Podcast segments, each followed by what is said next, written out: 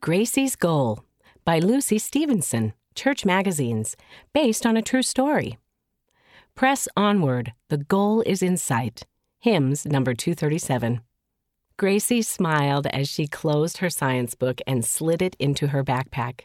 Having her homework done meant she could read the next chapter of her Nellie Clue mystery. She grabbed her book and plopped onto her bed. She couldn't wait to read what happened next. Wait, Gracie thought. I need to read a few pages of the Book of Mormon first. For her baptism, her grandparents had given Gracie her own set of scriptures. Her goal was to read the whole Book of Mormon before her next birthday, and that was only a few months away. Nellie Clue would have to wait. Gracie said a prayer and opened her scriptures. She liked reading, but the chapters in the Book of Mormon took her a bit longer than the chapters in her Nellie Clue books. Gracie frowned as she flipped through all the pages she hadn't read yet. Would she ever be able to finish? It was hard to read the scriptures by herself. Mom and Dad helped her sometimes, but Dad worked long hours at the hospital and Mom was usually busy with the younger kids. Gracie had only read a few verses when Mom called from the other room. Gracie, the phone's for you. Coming! Gracie said as she ran down the hall.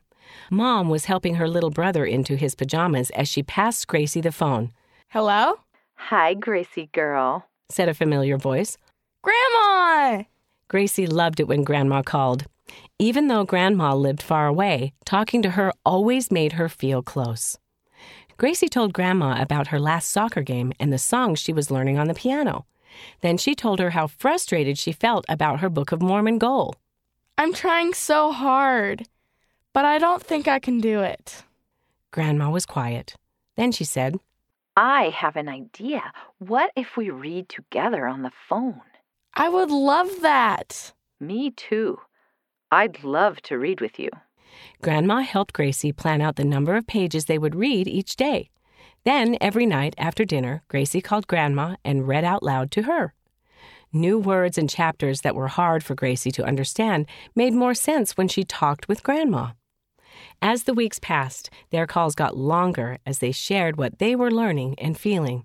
Sometimes Grandma and Gracie even ended up reading more pages from the Book of Mormon than they planned to.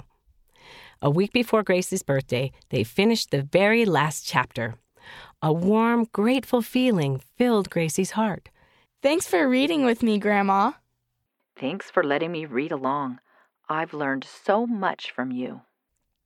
On Gracie's birthday, Mom made a special cake. It was covered in candles and had a Book of Mormon made out of frosting. The best part of the day was opening presents.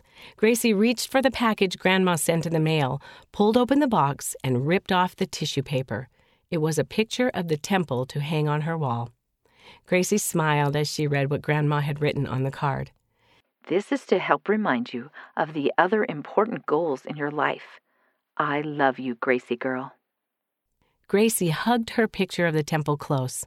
She knew that setting goals and trying hard was helping her become more like Jesus. And with people like Grandma to help her, there was so much she could do. What do you want to do to grow like Jesus this year? Use your children's guidebook to help you. End of the story Gracie's Goal, read by Shauna Thompson.